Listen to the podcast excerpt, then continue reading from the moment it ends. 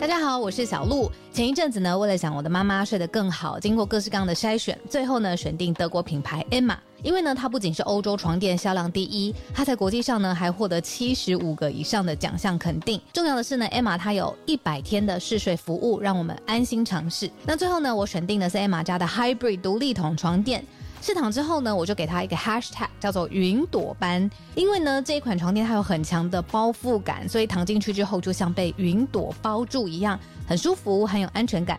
另外呢，这一款床垫的透气度也很好，外层呢有一个布套，它是可以拆下来清洗的。所以最近如果有睡不好想换床垫的听友呢，可以把握母亲节的期间艾玛的床垫组合最低到五五折。那输入早安新闻的折扣码 Morning，额外呢还可以再打九折。相关的优惠消息都在节目的资讯栏，欢迎大家点选链接了解更多。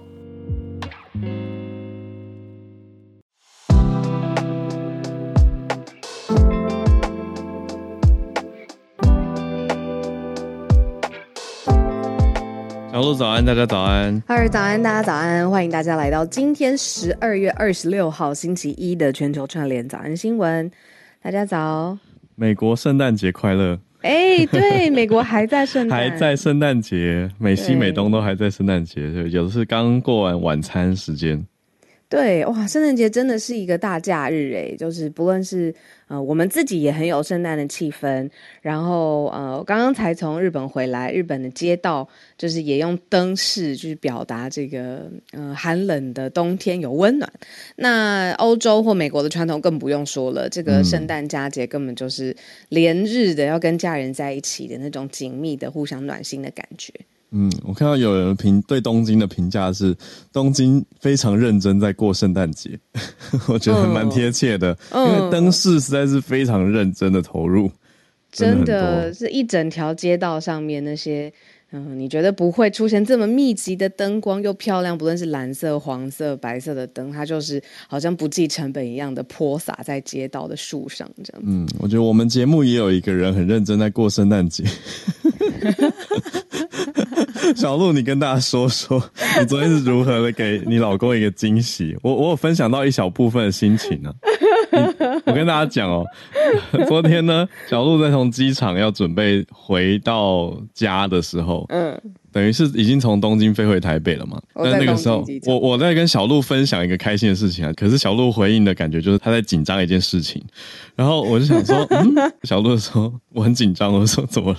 小鹿就说她准备了惊喜。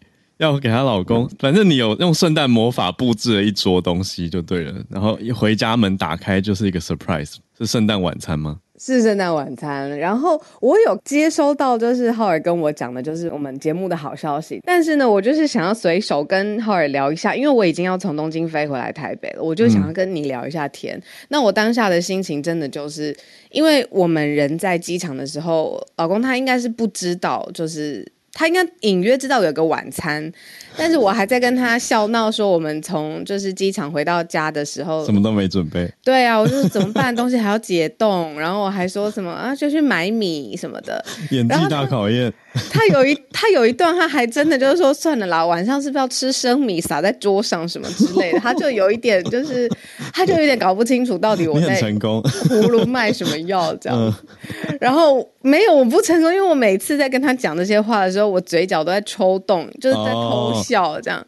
但他殊不知，其实我是之前就是我们出发去东京之前，我就已经先找了一个团队，他不仅做就是呃圣诞大餐本身的餐，然后他也做就是呃布置，就是我有给他我们家里的桌子的大小，请他在上面做一个造景，这样，那就是 大家可以去看小鹿的 Instagram 现实动态，就知道我我在说什么了，就是我们在说什么，那个照片实在是非常强大，嗯，然后那个造景里面。的不用蜡烛，然后有树枝，然后有我们呃我自己选的一些吊饰，然后还有那七道菜，就是是我之前先跟团队也先讨论过，就是我希望七道菜有有有七道 有七道菜，对。哇，七道菜，然后有一些是我们可以一起加热的，然后有一些要一起就是比如说加一些佐料什么的。我就希望吃东西的时候，我还是可以跟他有一点互动，所以那些菜色我有之前先跟团队讨论过。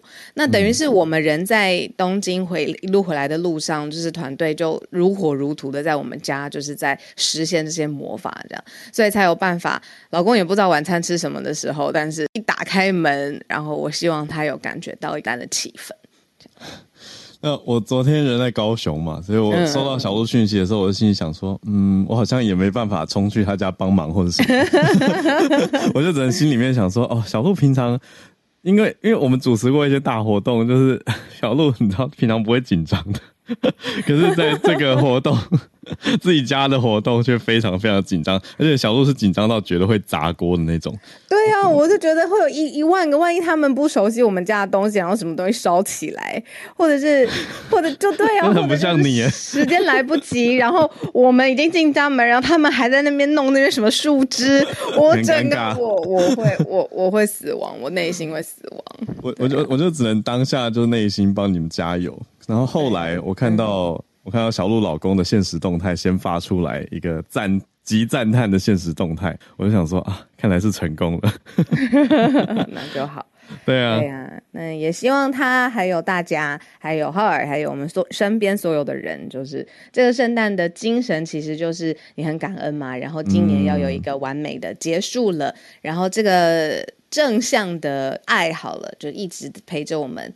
度过到下一年，就要二零二三年了。对啊，那也把这个这个精神传送给大家，这样哇，真的是，我觉得刚好是接着我们这个题目，就是从去年的数据 接到今年，现在大家继续支持收听，越来越多新的听友加入的这个，你说成果吗？我觉得一定还有很多的发展跟继续走下去的机会，大家一起越来越好。那谢谢小鹿的这个圣诞惊喜，最后带来，我觉得是很正面的精神。对呀。所以，二零二三继续一起加油。那我们就来差不多盘点一下今天的四个题目，因为我觉得这四题资讯量也蛮大的。周一大家跟着我们一起醒过来。嗯，对，好，对，真的就是美国虽然在过圣诞节，可是国会并没有休息。美国国会通过了一点七兆美元的一个 spending 开支案，那非常的高，里面有包括四百五十亿是要支支援乌克兰的嘛？那另外其他还有一些法案的要调整的地方，所以我待会再多跟大家讲一下。在第二题则是中国这边的消息，中国的防疫急停，可以说是急刹车的感觉哦。我看到孔医师也有在我们的社团贴文了。就有提到这个防疫政策突然好像盖牌了一样，那这个盖牌有代表哪些状态造成了什么现象呢？包括了因为急急速的停止，所以变成裁减员就失业了。好，第三题则是脸书的母公司 Meta，Meta 说 Meta 之前就有一个剑桥分析的集体诉讼案嘛，那现在 Meta 是提出来说希望以七点二五亿美元来和解这个案件。最后呢，美国我们刚刚说到正在过圣诞节，不过同时冬季风暴也席卷了美国，有五十万户是在黑暗中变成断，因为断电的关系，变成要摸黑或者是想办法点蜡烛过圣诞节哦。那刚好在美国，嗯，对，主要以美国的朋友很多告诉我，因为大家互相祝圣诞快乐嘛，他们都说好冷，我说多冷，就美纽约的朋友跟我说。他走出户外，零下最低有到零下十五度，哎，哦，因为我看他传了一张 Rockefeller，就是洛克菲勒广场的照片，大家知道那边冬天都可以溜冰嘛，真的。那我就我看我光对很美，可是我光看照片我都感觉到那个冷度，我就说现在是几度？他说负五度，他说最冷到负十五度。那更夸，对，那是纽约市区哦。更夸张的是，有朋友家是去山上滑雪，在美东。嗯，我看应该是在嗯宾州的山上，零下二十二度。嗯嗯嗯嗯嗯，对啊。然后我跟他讲说好冷哦，然后他就说，我说是不是山上特别冷？他说山脚下呃 DC 大概零下七度，他说也差不多。但我心里想说，如果我们用正七跟正二十二度去想，差很多吧？差很多。我看。我发现差更多的是是是。听友在聊天室当中说，L A 高温二十八度、二十九度，就在你讲真多呢。就在你讲 就是什么正七什么的时候，我刚才脑袋忽然间有点打结，我就说我到底看到什么？洛杉矶高温二十八度哦，差太多了。这个应该是这什么单位？对不起，我还是 这是夏天吗？你说二十八度？对啊，这是什么单位？应该是摄氏 C 吧？我们现在应该在讲讲度 C。对啊，热到一身汗。加州 Charlene 说热到一身汗，好吧，那真的是美国太大了。那有感觉到我刚才打结的那个瞬间吗？我真是觉得，哎，我在看什么这样子？我们真的是在讲 Do C 耶！哇，天哪，好落差非常的大。对啊，所以这边讲到美国冬季风暴，当然是以北边为主，可是影响也是很大的，已经三天了。好，那我们就一题一题来跟大家整理。好，先从国会通过的一点七兆美元开支开始。好，我觉得有一些背景的时间点可以跟先跟大家分享的是说呢，现在在美国国会呢还是民主党握有众院的多数，那法案要在众院能够过关这件事情是有实现的，因为呢，在几天之后，大家记得吗？我们之前跟大家报告的美国其中选举。呃，最后其实是呃，众院是共和党是多数的，那所以呢，几天之后，新的一届的国会就会有新的议员上任了嘛？那众议员里面是共和党是多数，所以这个法案现在。等于说是有一点踩线通过，嗯，那这法案是什么呢？刚才这个浩尔他有说，其实呢就是通过一点七兆美元的一个开支法案，就是政府的钱有多少钱可以用在哪里，大概就是这个开支法案的精神。刚才浩尔有说，这个援助乌克兰是很重要的一点，毕竟泽文斯基才刚刚呃访问了白宫。可是我自己还有看到一个我自己很有感的是，我们每次在报道美国选举的时候啊，就是各个州。州各个，甚至是呃。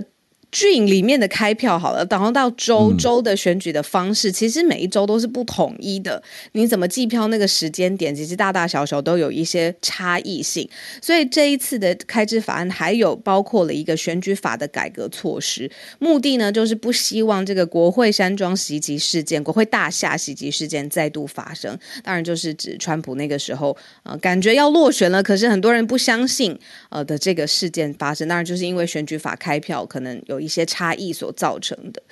那总而言之，有大大小小的呃，里面要使用的目标好要达成，所以规模一点七兆美元的年度开支案，现在美国国会呢是已经正式通过了，就是先联邦参议院先批准了，就说送众院的时候呢，众院也非常有效率，赶在新的国会上任的时候之前批准。那这件事情。啊，时间点也很特别，因为泽伦斯基才刚刚访问了美白宫，那美方有承诺，就是说要更多的支援，不论是在军事上面哦，所以这个开支法案一点七兆里面呢，就是正式在现在这个时间点，真的很赶的时间点，然后呃，确定接下来会有到二零二三年年底的时候，政府的开支的一些预算筹措是完成。嗯，可以说赶在圣诞假期之前，最后。刚刚说的彩线通过嘛，但已经确认通过了啦，所以是由美国国会这边通过这个一点七兆美元的年度开支法案。那当然就是指给接下来下一个年度的。呃，众院不过票数我觉得有一点接近，就是了，就赞成票在众议院我们看到两百二十五票赞成，两百零一票反对，但最后还是通过的啦，因为是以多数决嘛。哦，那就是共和党跟民主党。当然，这个是以现在执政的民主党为主在主导的啊，能够呈现出来通过，就代表说，哦，两党还是有共识，所以拜登总统也以此为依据来发表一个声明，表示说很开心看到两党有共识，可以一起为美国人民服务，等等等。那以这个票数来看的话，共和党有九名众议员是跑某种程度上跑票，就是来支持啦，加入民主党的行列是支持。那反对票的民主党人只有一位，所以大多数都还是支持，所以通过了。那我们呃之前八月的时候来台湾的 Nancy Pelosi，他是众议院的现在的议长嘛，不过他也即将要卸任了。那他的他对这次通过的评价是说，在这个立法当中提供了另一轮重要的安全、经济、人道援助，以此为荣。那也呼应了乌克兰总统的演讲。他说：“这不是在做慈善，哦，讲的是美国给乌克兰的援助，而是关乎安全，他强调的是 security 这件事情，关乎共同的合作。好，那现在通过这个法，现在十二月，不过什么时候呢才会拨款到联邦机关呢？呃，是二零二三年的九月底，好，应该说会持续到明年的九月底。那内容就包括了非常多，就是政府日常的联邦政府日常的所有支出啊，你说 law enforcement 执法，还有外交政策跟管理军队的预算都在这个里面。好，那另外也要去调整小鹿刚有提到的这个选举法的改革，这是我们帮大家关注到的第一个新闻。嗯。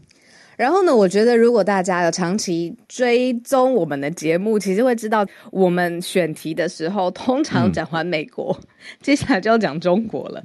毕竟呢，就是中美现在是全球上面两大的互相角力的大国嘛，所以我们来看看说现在中国发生什么事情。那今天我们的焦点呢，是带大家继续来看，就是疫情现在在。中国它的管控措施到底是什么？我们之前从从白纸抗议的运动浪潮，然后到现在慢慢的宽松，然后现在核酸的检测现在已经出现了非常明确的中国的用语，就是主旋律，意思就是官方最主要想要做的事情到底是什么的那个提纲。好，主旋律这是中国的用法。那他们现在官方的政策跟定调就是说，非必要不会做核酸检测啦。这个差别是很大的，因为之前。之前的那个背景是，如果它是一个重要的省会，或者是它是人口有达到千万级以上，那个城市里面每十五分钟就要走到一个核酸采样的地方，他们称为就是核酸采样圈要建立起来，要这么密集的做核酸。那你想想看哦，建立这种核酸采样圈，然后还有里面的核酸检测人员是这么密集，每步行十五分钟就要碰到一个的状况之下。那现在官方主要的是一个节点的概念，就是你对，没错，让你走十五分钟就可以碰到一个采样的站，没错，一个检检测亭这样子。检测那这些检测人员跟检测站是在这种背景之下产生的。现在官方的方向跟定调又改变了，变成是非必要不做核酸。嗯，所以有一个观察的重点是，这一波专业的核酸采样员会有失业潮。那这个方法呢？这个新十条嘛，我们之前有说，就是防疫的新十条是由美国呃中国官方公布的，那会大规模的高频率的核酸检测就不会再执行了。那所以就说，这样大量的检测站关闭，原来可能转型或者是直接撤出，会有很多很多要变变通的。配套措施得要一并的执行嘛？那你看那个检测亭，它可以变成什么呢？是不是一个直立的贩卖，还是什么？这个不确定，要有待业者或者是观察的人对去做想象。可是很直接会发生的事情，就是这个专业的采测员、检测员，他们会呃大量的忽然之间，哎就没有事情做啦，因为他们。我可能回到原来的工作岗位，而不是像之前一样要整天待在检测亭当中，大量的高频率的帮所有的人走过经过，或者是有需要证明的人做核酸检测。哇，我觉得大家要想的是，我觉得用台湾的规模检测规模会有点难想象，这个在中国的影响是影响了多少人，要扩大很多倍嘛？你说土地面积跟人口数等等。可是我就好奇了，刚好媒体也报道了一家叫做第一财经的媒体有报道到说，到底本来这些检测员是从哪来的呢？就是大家本来是做什么工作？那现在大家因为会来，就是被嗯普遍业界一些人认为说，哎，这是一个新的新兴行业嘛，呃，也是一个就业蓝海的机会，所以来呃许多是来自本来做快递，还有做餐饮或是大学毕业生。本来想说把这个当做一个职业工作，就有冲击到就是我原来的想象，我会觉得说啊，核酸检测亭里面应该是非常专业的医护人员吧？那就我后来才看进去才发现，他们的核酸检测亭的配置是这样子的，它会有三个人，第一个是采样的人。对，然后还有一个是专门扫码的，就是我中国说扫码嘛，就是你去 scan 点 QR code，嗯，对，扫 QR code。然后一个是现场专门维护秩序的人，所以才会像刚才浩尔讲的，有一些是就是哎大学毕业生，或者他原先呃就可能在我心目中哎可能是要医护专业才会进到这个采集亭里头，其实也不是，因为它有不同的功能的配置。一部分的确是来自专业医护人员啦。对对，一部分当然是嘛，比如说采样的这个人，可是现场可能要扫 scan QR code 的人，可能就不一定，他可以是一个打工的身份这样子。对对，没错。嗯哇，报道还有提到他们的日薪，采样员的日薪是大概新台币四千四百元。可达就最高啊，这边是采采最高的，跟大家分享，因为听了比较有感，就是人民币一千块左右。那服务如果是志工或者是辅辅助人员的话，日薪是五百人民币，那就大概折半嘛，就是新台币两千二。啊，如果光听数字会觉得还不低耶，就其实这个费用是不少的。但是我觉得也延续我们之前在早安新闻跟大家追踪到过，就是也有。一些地方的检测人员是在追薪水嘛？嗯，不知道追到了没有哦。所以现在呈现出来的是，这些工作几乎就喊停了，因为非必要不必做测验啦，不必测裁剪了。哦，从以前这个采核酸的日常，现在变成非必要不需要，所以这些人员相对也就失业了。我看到听友非常非常呃关心我们，然后也是帮助我们的。我们标题写裁剪员嘛，是不是有一点像中国的用法？那在我想法里面是采样检测的人员，应该还好吧？我们我们字数字数上面对啊，有的时候也必须要维护。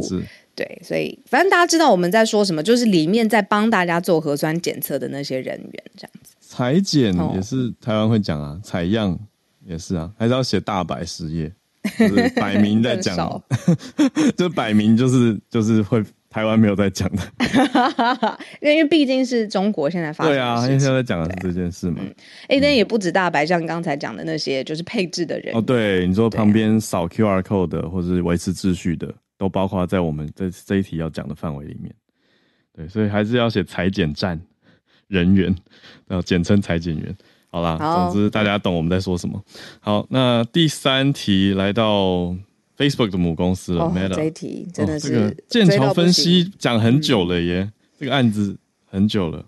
而且我可只能说，我真的是我有一部分的个性真的有点 geeky，就是是为这这种剑桥分析这种大型的，尤其是跟政治权力有关的科技案，我真的是追到不行。我那个时候看了纪录片，然后我还买了书，就是在讲说它里面的人到底是如何用全世界的资料，就是呃 Meta 就 Facebook 的资料，你去操控你完全没有办法想象得到的法案啊。政治的选举啊，总统的选举啊，人的走私，然后广告，呃，商业型的广告去操弄人心判断，然后改变人的行为。那这种事情到底有没有罪呢？就是说，那最一开始愿意泄露用户资料的 Facebook，现在是 Meta 母公司，到底可以怎么做，或者是可以怎么防范这种事情不再发生？好，那现在呃，这个集体诉讼案现在有了一个和解的结果了，就是呢，他的那个母公司全文的名字叫 Meta Platforms，要支付七点二五亿美元的金额，在这个诉讼案当中达成和解。那这个为什么会有这个集体诉讼案呢？就是因为当初呃，集体的。呃，告诉人去控告 Facebook，允许像剑桥分析这种第三方的分析数据的公司取得了用户的资料。嗯，这样子，这个嗯，Cambridge Analytica 一转眼是二零一八的时候爆出来的事情，所以也四年了嘛。那其中涉及了八八千七百多万的脸书用户，哎，那影响的主要是美国选举跟英国的选举。嗯，对，没错，其实世界各地的选举都有。那个时候他们，哎，他们还很过分，他们一开始不知道这个选举可以怎么样去操纵，他们先从非洲的选举去小规模的试错测试吗？对，可是他们也不是小规模。你看非洲的选举，看说对怎么样去影响选民，去投原本你从这个政党转移到另外一个政党，你要怎么下广告？简单来说，其实就是洗脑嘛，就是去改变你的行为。他们还先从非洲先开始试验，然后最后才。才敢就移去英国，然后最后移去美国，这样从脱欧的事件，然后到美国的总统选举，放放行给绿灯的主管一定要被就责的吧？这样的事情，好，那中间搜查过程也很冗长嘛，因为现在一转眼，中间的四年过程当中持续在调查。不过现在我们看到新对外发出的消息是，Meta 同意要愿意支付七点二五亿美元来和解，等于是要跟。难道是要跟八千七百万人和解吗？嗯，一定是有一些人愿意提出就是集体诉讼案嘛，就不只是一个。哦，对，然后就是控告 Meta，呃，就是当初的。呃，Facebook 为什么可以把这个用户的资料泄露给第三方？然后 Cambridge Analytica 它就是一个第三方数据分析广告 campaign 的公司。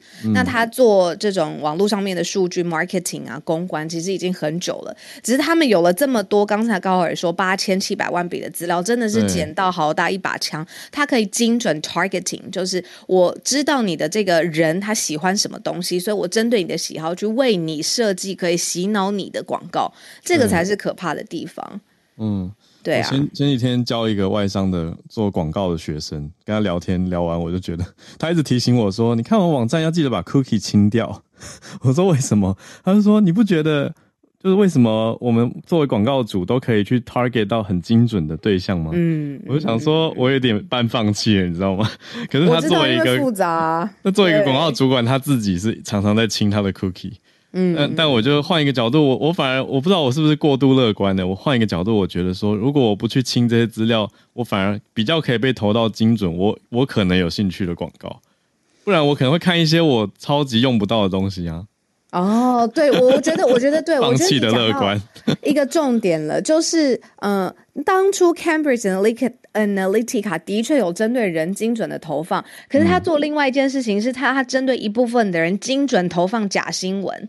哦，这不行，对不对？对，例如说针对希拉蕊，他就会去呃去去去对对他造假新闻，然后去投，就是呃可能已经对他有点摇摆，而不确定，然后这个是这个华盛顿的长。比如说今天要来投放中间选民，影响中间选民的认知，然后就放那个他的电油门的事件，对，没错之类的，或者是对他观感更差，对对，没错没错没错。哇，这实在是。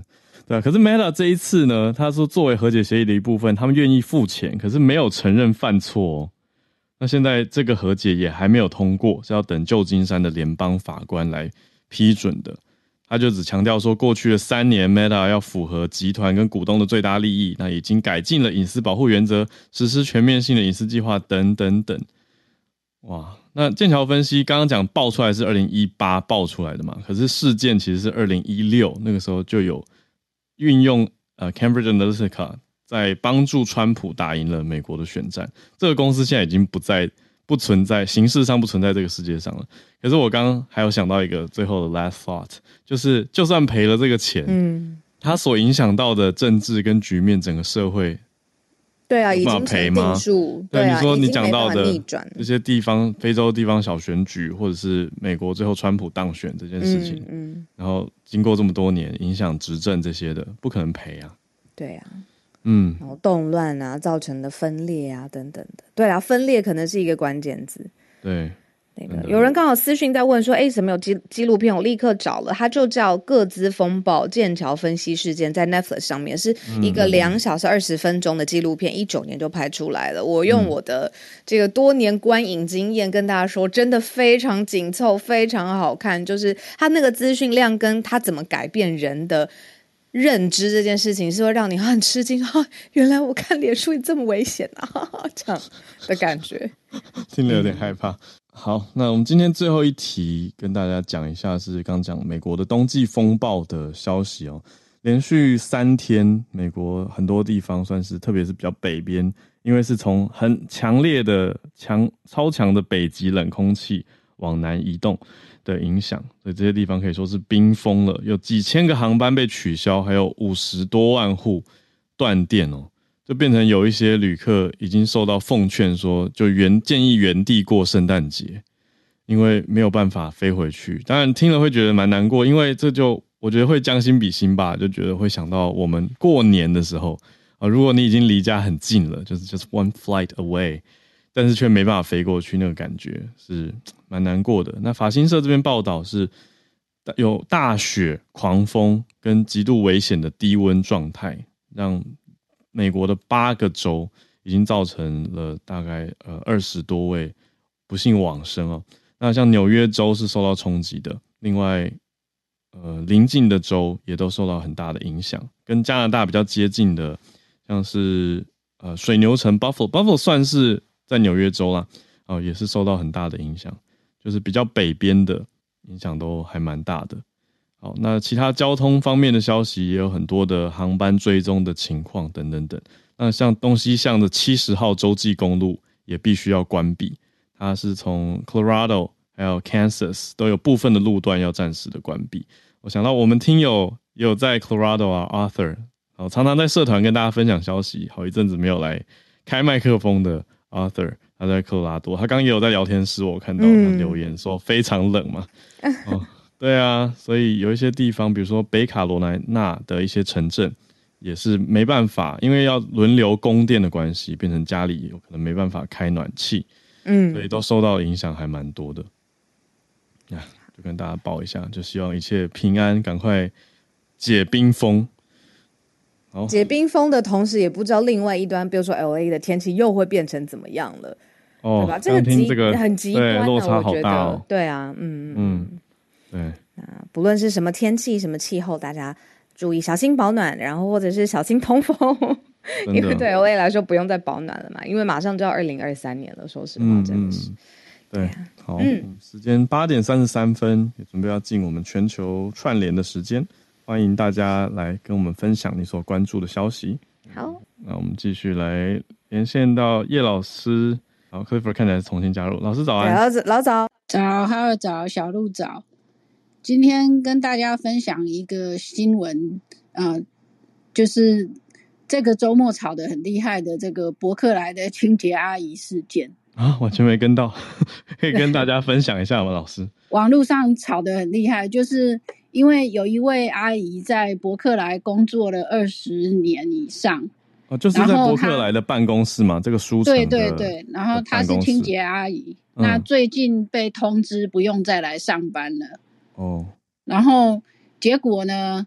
他因为他跟伯克莱有签约，但是当他把这个合约拿去给律师看的时候，才发现说伯克莱因为阿姨不识字，嗯，那伯克莱就是跟他签的其实是所谓的承揽契约，而不是雇佣契约。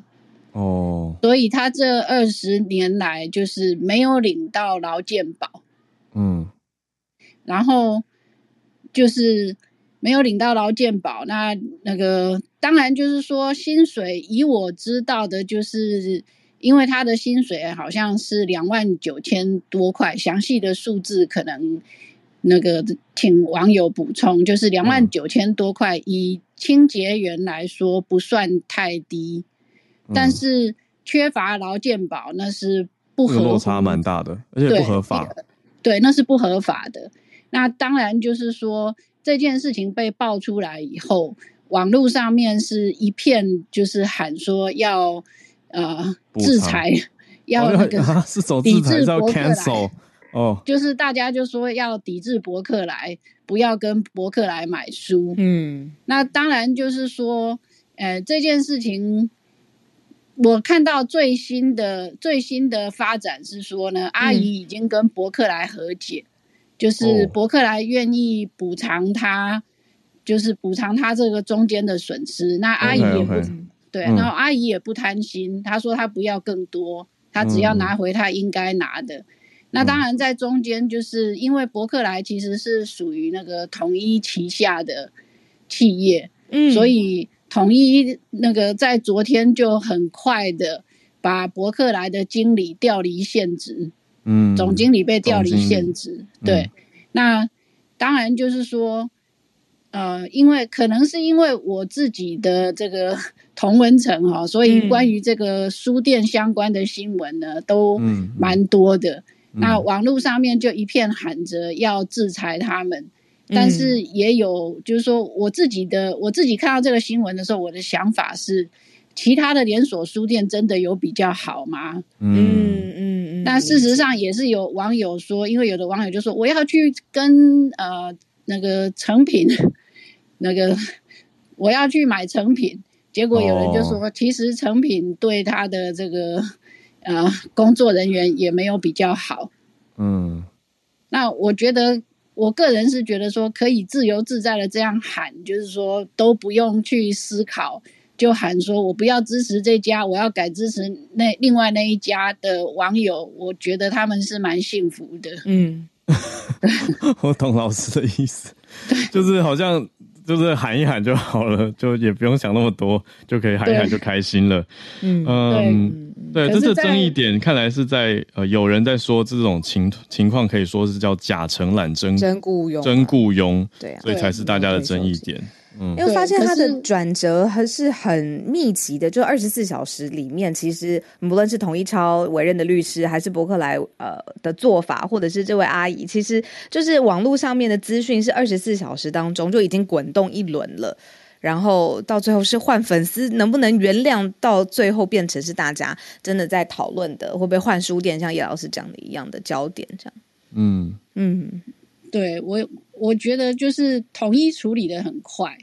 这一点是值得肯定，嗯，那但是就是说，我还是要回到我的感想，就是我觉得可以自由自在的立刻就喊出要抵制哪一家的呃朋友，其实还蛮幸福的，因为我会想到很多，我会想到说，包括说我们喜欢看书的人要在有限的预算内，嗯，购买比较多的书，嗯，就是说。支持独立书店这个 idea 是不错，但是问题是说，独立书店多半来说顶多打到九折。嗯嗯嗯，没有没有办法那么优惠价买到书。对，那这个对于呃爱看书的人来说，荷包其实是蛮痛的。嗯嗯嗯，对。但是就是说这件事情，另外一个我想到的是，现在很多公家机关都有所谓的借着雇佣的契约。嗯，但是呢，规避给退休金，对，就是这种哦，对呀，对，那那个难道不是另外一种问题？老师讲的是承揽吗？假承揽真雇佣，中小企业承揽在公家机关里面，他们是真的有签雇佣的契约，但是就是说他不算正式的编制。哦，OK OK，所以到最后就是他约聘吗？约聘雇。是不是用约聘的方式？对对对对，公家机关，嗯嗯，对，那公家常有约聘雇人员，嗯，对，做了一辈子，其实到最后一毛退休金都领不到，因为不是正式员额的内部人员。那这难道不是另外一个问题吗？嗯，公家机关的约聘，我知道私人企业，尤其是跨国企业，它其实可能因为每个呃特别，那么叫做 temp 嘛，就是它特别的那个工作，对，其实可能一阵子任务就会结束了，或者是这个是一个特特别的跨国新的新小组，那他就临时，比如说北京要找两个，台湾找两个，这种通常会用 temp，就是约聘，因为他不在 head，可能比较不会动到 head，在 head count，没错没错。对，那我不知道公家机关也会也有，对不对？有，可是可是他其实。是一个相对的，因为有一些人他没办法做长期的正式人员，他可能呃短期做个一两年，他就必须要转换了，所以他刚好做约聘，他会觉得比较没有负担，嗯，哦，所以有点互相啦。可是如果要转所谓转正的时候，有没有办法转正，有没有这样的员额，就常会变成一个问题。那如果不在乎自己或者没有注意到自己权益的人，可能就会因此受到很大的影响。理解事实上，就我知道的是，目前在台湾的公家机关里面，大概有二分之一，可能平均是平均大概是二分之一到三分之一左右，这样子就是说，诶，约聘雇的人员，那他们没有办法转正，嗯，而且他们的工作是每年就是每年一定会签签续约，因为事实上政府就是需要这些人，嗯，对。政府就是需要这些人，但是他们没有希望转正，嗯，然后退休的时候也领不到退休金，那这个难道不是另外一个问题？当然，嗯，我想大概就是因为那个要留时间给其他的那个其他的听友，所以我想我就讲到这边这样子。哦，我看到聊天室蛮多朋友在这件。事情上面有自己的想法或是亲身的经验，像 Jeff 有补充说，事情会闹出来是因为阿姨是无意聊天的时候说出口，然后我就在网络上面看到有之前同样已经离职的前员工，然后还上去跟。大家说阿姨是非常尽心尽力待人和善，公司有这么可能几百个人的员工的事情都是她在处理相关的，就是清洁打扫这样。哇！然后这是不是有一点点跟风，有一点点聪明，还是有不一样的想法？我觉得大家可以评断，就是你听到之后感觉是什么？就是 Who's Call 的创办人之一，呃。他就在网络上面直直接留说：“这位阿姨，你要不要来我们公司上班？我们这个公司上班是有完整制度保障你这样子。”对，他就自己留言，然后顺便给那个 Who's Called 公司叫 Go Go Look 嘛，就是当然就是大家也会去好奇说：“哦，这个创办人自己来说话了这样子。”嗯，对，嗯，哇，这题实在是还有很多后续可以去追跟去讨论的，特别是关于劳动制度。嗯，谢谢叶老师开这个题目。好。要测试看看麦克风行不行嘛？现在这样有吗？可以，可以，哎，可以，可以很清楚。嗨嗨，我我不知道为什么我刚刚用内建的录看起来是正常，但不知道为什么用 Clubhouse 出了点问题。好，没问题。呃，这一则看起来在中文媒体的能见度可能不高，但在英文媒体的能见度蛮高的。然后是我第一个看到，也不是中文媒体，我第一个看到的，哎，算是中文媒体吗？我第一个看到是杜一锦，就是是 P 神贴的，他就说创世神。他就先贴了这个新闻，这个是字节跳动，就是他们承认说他们确实有监听美国公民跟记者。那这个这个的始末是这样，就是富比是在十月的时候，他们有去报道说，呃，字节跳动，哎不对，应该是 TikTok，那个时候应该是 TikTok，他们就是有去报道说，呃，他们有计划要用这种东西，要用他们的 App 来去记来去追踪，就是呃部分的使用者这样子。那这个报道出来了之后呢，呃，他们就有员工就是。呃，就是抖音这边就接到，这边就有就有员工他们去试图去 track 这些报道的记者，所以他们是去 track 这些报道记者的，透过 TikTok 去追踪他们的呃 physical movement，这是我在微报里面看到他的写法。那他之所以会这么做，是因为他们想要确定看看能不能够从 physical movement 里面去抓到说，在这几这些记者的附近有没有 by dance 的员工。然后他们想要去抓出，就是在就是到底是哪一抓内贼的意思？对他们想要抓内贼。这个 physical movement 是指他人确切到了哪里？我觉得是用 IP 吧，用 IP 对，是用 IP 地址没错，就是配合 IP 地址跟其他的数据，然后来去抓他们。抓他人怎么移动？嗯，看他们在不在相近的空间里面，然后他们想要去抓出说，都是这谁是泄密者？他他们没有，他们没有抓到。只有他们是没有抓到的。那呃，这个新闻现在爆出来的时候，就是原本是富比士去报这件事情嘛。那呃，结果富比士后来就发现他们记者被追踪，然后就就变成是纽时，就变成是纽纽约时报来去报道说，富比士的记者因为这件事情而被监听。然后呃，结果因为这些媒体抓包的情况下，现在就是呃呃，Biden 这边他们就开除了总共四个员工，就是做出这件事情的四个员工。嗯，那一位是。呃，一位呃，两位是在中国工作，两位是在美国工作。那被监控的用户里面包含了四个记者，一个是金融时报的记者，然后还有三其他三位是富比士的记者，这样子。那呃，这件事情现在之后就是呃，好，平衡报道来说是。是 Biden 这边，他们还是会说，他们觉得这件事情让就是大众对他们就是信任完全的崩坏，所以他们未来会改进他们的 protocol 之类的，所以他们其实还是有出来讲这件事情。但另外一方面啦，怎么会？对，好，但但另外一方面就是等于是呃，像美国他们现在有在也在讨论说，到底要不要 ban TikTok 嘛？那所以呃，就像是共和党的那个呃。呃，这这 senator 的 senator 应该算是议员吗？我有点忘记，是就是 senator，嗯，Mario 那个呃，Marco Rubio 他们就他就讲说，他觉得，嗯，对，他就他就觉得说这件事情就是证明了说我们早就该 ban TikTok 这样子，对，好，所以这件事情大概就是这样子。如果有兴趣，大家可以去搜寻一下杜一锦的脸书，等于就是说官方正式承认有去。就是监控这件事情啦，然后连那个是官方承认的，对监控的那个实际上那个位置这件事情，他是也承认出来了，然后有道歉说以后哦开闸这些人走开，不要就是不要再继续留在集团工作了，然后集团会继续维持大家的信任，大概是这样对吧？就有点像是惩处这些行为者，可是我觉得大家会听到比较要警讯的警惕的是说，哦，原来他们内部员工可以取得到这么细的资讯，是的，对吧？这个才是大家应该要警惕的点吧。对啊，就是如果真的有心要要被要追踪的话，哦，我我的 IP 是可以被抓到的，这种意思，这个蛮让人害怕的。应该是一直都可以，对啊。嗯，好，谢谢 Clifford 带来的这个消息。杜一景的脸书是吧？我现在立刻来看。小鹿感觉把它当剑桥分析在追。对我真的有兴趣。好，等下来看一下。来，我们继续来连线到我们的听友赵老师。这个题太酷了，对。然后我也谢谢 Charles 老师一直很关心我们两个，然后很关心节目，然后又特别跟老师说圣诞快乐，Merry Christmas。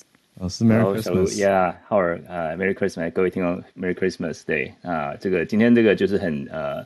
真的是很有这个这个呃节庆的感觉，就是啊，美国现在就是他们现在说是有圣诞老人荒。那现在美国大家如果到美国的 mall 里面，其实圣诞节的时候就是装饰啊，圣诞树啊，然后也一定中最中间的那个中庭地方最显眼的地方，一定是有摆着这个圣诞老人，然后圣诞老一定有人扮圣诞老人，然后有一些这个穿着绿色的这个 elf 就是小精灵这样子。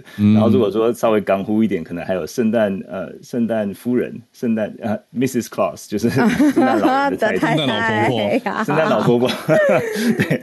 然后呃，现在就是美国发现说这个有啊，在疫情之后发现有这个呃有这个圣诞老人缺，嗯，这个就说他们这个需求比去年增长了百分之三十，那比这个疫情之前这个呃增长百分之一百二十，整个行业差不多有两千多个个空缺的职位。其实不只是圣诞老人，还有就是里面刚才讲这个呃圣诞老婆婆跟精灵都缺。其实这个就说嗯，其实就是有供给跟需求的问题嘛。就是需求 需求面就是有 需求需求其实大大的增加，因为很多小朋友在疫情之后就是很渴望，就是有这样子一个回到 mall 里面啊，或者说回到呃这实体去 shopping 啊，然后就是一个人跟人之间的接触。然后至于这个啊供给方面，其实就是说呃这个这个当然就是这个行业就是说偏老龄化嘛。那他们的过去几年的疫情对老人的负影响尤其是严重。那这些办圣诞老人很多就是。可能他们呃身材 可能比较有分量，可能有一些慢性疾病，那算是高高风险的族群，所以说在这供给方面也是蛮蛮蛮多的，那所以蛮就是蛮减少蛮多的。再加上小朋友常常生病，大家如果看到这个在墓里面照相，就说这个他小朋友都是坐在近距离坐在这个圣诞老呃老人的腿上，所以小朋友又常常有一些呃。病菌啊什么的，所以说这个算是变成一个高风险的职业。嗯，那传统就是说啊，现在就是有人在讲说，这个都是传统都是白人的老公公嘛。那因为现在这个劳力短缺，然后再加上一些嗯，有些人就是认为说，哎，其实是可以招募非白人的老先生。就是说最近有一些就是叫做 Brown and Black Santa，就是说黑人或是西班牙裔，也鼓励他们来扮演这个 Santa。那另外就是说。有些呃，这个嗯，可能有些小朋友，他们本身不是就是非白人的小朋友，他们可能希望看到他们自己肤色的这样子圣诞老人出现在梦里面，然后跟他们照相啊，或者说来这个 birthday party 什么这类似这样子的。所以有个机构叫做 Santa's Just Like Me，那就是说就就像我一样的圣诞老人，嗯，就说就是 在推广这种黑人跟这个西班牙一半的圣诞老人，那也是某些方面可以解决这个劳动荒吧。不过这个嗯，其实呃，这个创办人说他其实也是收到很。一些 hate mail 就说有些人就认为说圣诞老人应该是白人啊，对，攻击他说这个怎么可以是黑人来办呢？不过这个就是一个呃，现在在美国也是，就是也也是慢慢慢慢常看到了，然后看到一些黑人扮的圣诞老人 呀。其实真真的，你把胡子啊什么都遮起来，其实也看不太出来呀。不 对，其实很有趣，嗯，对，就是说。其实像有我儿子小时候，就是我们从小就跟他说没有圣诞老人，就说啊 圣诞老人这个圣 Saint Nicholas 有一个这样子，就历史上的确有这样的人。可是我们就说哦，这个是爸爸妈妈买的，就是去他这个这个经历过这个成长的这个创伤，或者是或者是这样子一个一个幻灭的过程。嗯嗯，一开始就家庭对家庭都不一样，对。那就是跟大家分享这个跟圣诞节有关的消息。我们节我们我们节目因为有非常多家庭都在都在听，然后各家讲的那个消息来源可能不一样，所以大家小朋友还是可以去问爸爸妈妈确认一下，到底有没有圣诞老人呢？啊，这样子的想法。对对对对对，这件事情就是毕竟每个家庭的这个呃习惯不同，对，可以跟自己的爸妈确认。对对，要确认一下爸妈说的才是最准的。好，谢谢 Charles 老师带这个。谢谢 Charles。哎，我刚刚想跟浩尔聊，就是说，就是我们知道圣诞老公公大概长什么样子，但圣诞老婆婆她是长什么样？我一下子脑中没有画面哎，你有吗？嗯，他戴戴个眼镜，头发白白的，笑笑的。那他穿的衣服也是也是圣诞红色啊，然后白边白毛边的这种衣服。哦，我不知道我画面哪来的，但是就有这个画面。圣诞老婆婆，对啊。然后刚刚是谁？朋 Joyce 就是说圣诞老婆辣的那种？我觉得太早了，太早了。我们刚不是才说很多小 朋友在听吗？啊，我觉得也可以问一下爸爸妈妈。哎呀，好好笑，Joy，谢谢。好，那谢谢 Charles 老师带来轻松一题。然后刚刚真的扑哧笑出，因为老师就是这个供给跟需求的层面出现了一些问题。经济学家吗？对，我觉得很好笑。谢谢老师。好，我们来连线林氏，应该是到办公室了吗？Hello，早上早。呃，那我先补充一下，就是刚才叶老师提到那个公家人员评估的部分，因为呃，一百零七年其实已经有把公呃约评估人员纳入这个劳保体劳劳保体制里面。有劳保了。在一百零七年七月一号以前是这个离职出境，对，因为刚好那一阵子我在公家当约评估人员，所以我自己刚好有经。就是刚好在那个时间有经历到这一段的一个变化。OK，好，那呃，这个新闻其实本来是我上礼拜要分享，然后结果没想到说过了一个周末之后，一个新闻变两个新闻。对，就是呃，我们台湾的漫画家，现在旅日的漫画家这个高岩，他的作品《绿之歌》收集群峰获得日本这本漫画真厉害的第九名。那我稍微介绍一下这个这本漫画真厉害是一个什么样的。呃，评选它其实是由日本宝岛社所出版的一本导版导览书。那它里面会透过这些呃不同来自不同的这种呃，就是并不是专业，就是有专业审查以外，他也邀请了这种呃书店职员、作家、插画家、编辑、评论员，甚至演员、广播作者、喜剧演员、音乐家，还有甚至学生、运动员等，做一个记名跟不记名的投票，就是选出从去年到今年他们觉得。有出版而且好看的漫画这样子，那他们会做一个加权投票。那其实说它好像是一个出版社去做的投票，但是因为它非常收集了不同来自各个地方不同意见，所以其实这个东西它的通常它的首奖还蛮有一个公信力，就是说它未来可以成为一个 IP 的呃有潜力 IP 发展的部分。那呃，包含二零零九年《圣歌传》，二零一零年《爆漫王》。二诶，一一年《进击的巨人》，一三年《火星异种》，然后《暗杀教室》《间谍加加九》《炼巨人》，这些可能都是我们听过的这个作品。嗯，对，就是，然后他还有女性女性相片啊，对，但是因为通常可能呃男性相片这边在台湾的出版比较多一点。对，那高岩他其实他是呃现在旅日的漫画家，那他曾经为呃村上春树的作品就是《弃猫》，关于父亲，我想说的是这一本。绘制这个十三页的封面以及内页插画，那他的这一个就是《绿之歌》的这个是他第一次的长篇作品，共分上下两集，已经呃出版完，就是已经完结，总共两集，在台湾也有出版。那他获得了这一次的二零二三年的这本漫画真厉害男性向第九名。那我觉得它是一个蛮有趣的故事，如果有兴趣对于台湾漫画或对于这样子的作品，它。可能有一点点文青的感觉呢，欢迎大家去看一下，因为它其实里面带到了很多我们在台北街头会看到的景。嗯，对。那第二个新闻是，呃，就是在本来要分享礼拜四的之后，又跳出来，就是说，呃，日本国际漫画奖，那台湾这一次，呃，总共有三位作家入选，包含了呃，星期回收日他的作品，呃，夺获得银牌，那还有呃。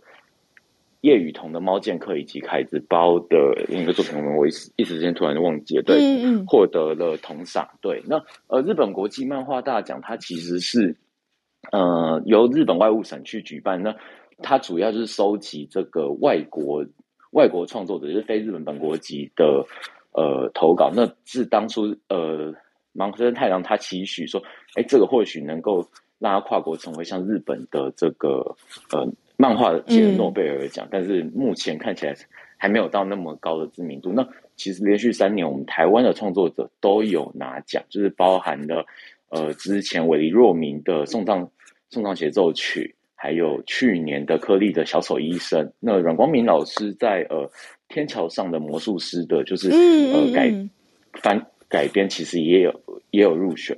就非日本人，嗯对对对，非日本人，对。那呃，其实这些都是蛮具特色也蛮丰富的台湾作品。那我觉得大家如果有兴趣的话，一定要看一次。对，好，谢谢谢谢林氏。我们今天最后连线来跟 Joey 连线，看 Joey 他所关注的是算是知识经济吗？Joey 早安，嗨 Joey，嗯，Hello，大家圣诞快乐。就圣诞快乐。对，虽然我的圈子可能大家最近那个 Merry Christmas 后面习惯接一个 Mr. Lawrence，这个梗是俘虏的梗，不知道大家有没有感觉？就反正我周末比较常听到是这句话。是电影圈的梗吗？哎，是是是，但没关系，我们先回到今天的主题。呃，这个主题其实本来是上礼拜要分享，但是就是那个有点错过了。那跟那个奥斯卡的奥斯卡的，我就直接分享。那这个我想我说的可能比较清楚，就是在上礼拜十二月二十一号，那也就是这个世界末日十周年之后，这知名的这个罗振宇他的六十秒语音就结束了。那这个东西是什么呢？他就是在二零一二年十二月二十一号，不知道大家还有没有印象？就是那时候有玛雅历什么的各种东西在宣传，说人类到了那一天就结束了。对，罗振宇在那一天他就说我们不相信这件事，所以我开了一个节目叫逻辑思维。那罗是他姓的那个罗，然后就开始做，就是跟一开始的说法是，这是这是内容嘛？对啊，这是服务。嗯，我那个时候最早它是一个十几分钟的影片，分成三个章节。那同一个时间，他也发誓要做一件事情，叫做每天要在他的微信公众号里面发一个刚刚好六十秒的语音。那他都是亲自录的，所以每天大概都是早上五点多、六点多的时候，大家如果订阅就会看到说，哎，他每天都，但是他就是会听到刚他的语速、他的字数，就是六十，让大家听一个消息。那在那个时间点开始的时候，大家还想说这个东西到底有什么赚头？那那个时间点其实才观察到说，呃，他从一个央视的节目制作人，他发现现在拍照录影这件事情变得超级便宜。每个人都可以成为一个网红，所以他在那个年代，他就决定转到线上来做这件事情。那到了二零一六年的时候，他就把他的这个节目放到了一个 App 里面，开了一间新的公司，叫思维造物，然后也开始进到更直接的付费。因为他其实前面那几年，他做的事情是什么？他从卖书、卖月饼开始去带流量，也就是最早期的所谓的网红带货这种事情。然后到了后来 App 之后，就变成说，哎，我每一个内容、每一堂课都可以直接付费。然后到了二零一七年的时候，他甚至于是直接把他早期周更的这个影片节目改成是每周一到周五的语音节目。那个时间点其实也算是开始了世界各地本来没有那么热衷在 Podcast 类型语音类节目的开始大量起来，包含了就是很多这类节目在日本、在中国大陆都有开始起来。然后到了更后来之后，他们开始卖课程。卖线上课程，卖线下课程，到后来现在有呃一对一的这种教练服务都开始慢慢起来，所以到了二零二一年的时候，这间公司的营收有八点四三亿人民币，毛利高达百分之五十点八五，就看起来其实是非常赚的。不过它的之路还是有点障碍哦。那他也按照他当年宣誓的，做满十年这件事情，在二年十二月十一号就。结束了，嗯，退场，意思就是说不再不更新了，对吧？对他就是他个人在慢慢的淡出，他希望这个变的是服务各种不同的人，让大家都来参与，而不要是他个嗯嗯，因为他认为说支持这件事情，呃，应该是要大家都能够一起来参与，然后这个 IP 不应该是他个人的。那其实我自己算是从二零一二年的时候就开始关注他，到现在一个很好玩的事情是，从早期的很多台湾人会支持他，是因为他。有很多很危险的言论，包含就听起来就有一种，哇塞，真的假的？你一个央视出来的人，你怎么好像很支持台湾呢？嗯，到后来你就会看到他现在也因为他的流量大了，开始他必须要对符合主旋律，没错，他开始贴近了一点主旋律，虽然他也不会太明显，但是包含就是前阵子所有的 app 换成黑白，他应该一波就换上去了，他们反应的非常非常快哦，嗯嗯，对，那这个就算是他们的一个。简单的转变吧，就跟大家分享一下这个东西现在，嗯，还有持续下去。那有兴趣的人也可以去关注他们怎么去分析知识产业。晚一点我会啊三十六课对罗振宇的专访分享给大家看。谢谢周宇，嗯嗯嗯，谢谢周宇。十年的变化一眨眼就过了，内容产业真的在十年，不用说这十年，可能一年内的变化就很多了。对啊，对啊。知识内容思维，对啊，他得到绝对是大家就是可以说是一定会去研究的头羊嘛，对，没错。先做出来一个体系跟一个系统规模的案例，这样，嗯嗯。今天谢谢 Clifford，还有叶老师，然后还有林氏 Joey，还有 Charles 老师带给我们这么精彩的串联。那现在因为台湾刚刚过完圣诞节，还有另外一些时区还没有过完圣诞节，我们就持续在这个精神跟气氛当中。今天节目就要告一段落啦。好，谢谢大家。那我们就明天早上八点再继续跟大家串联。我们再过完二零二二年的最后一个礼拜，我们明天见。明天见，大家拜拜。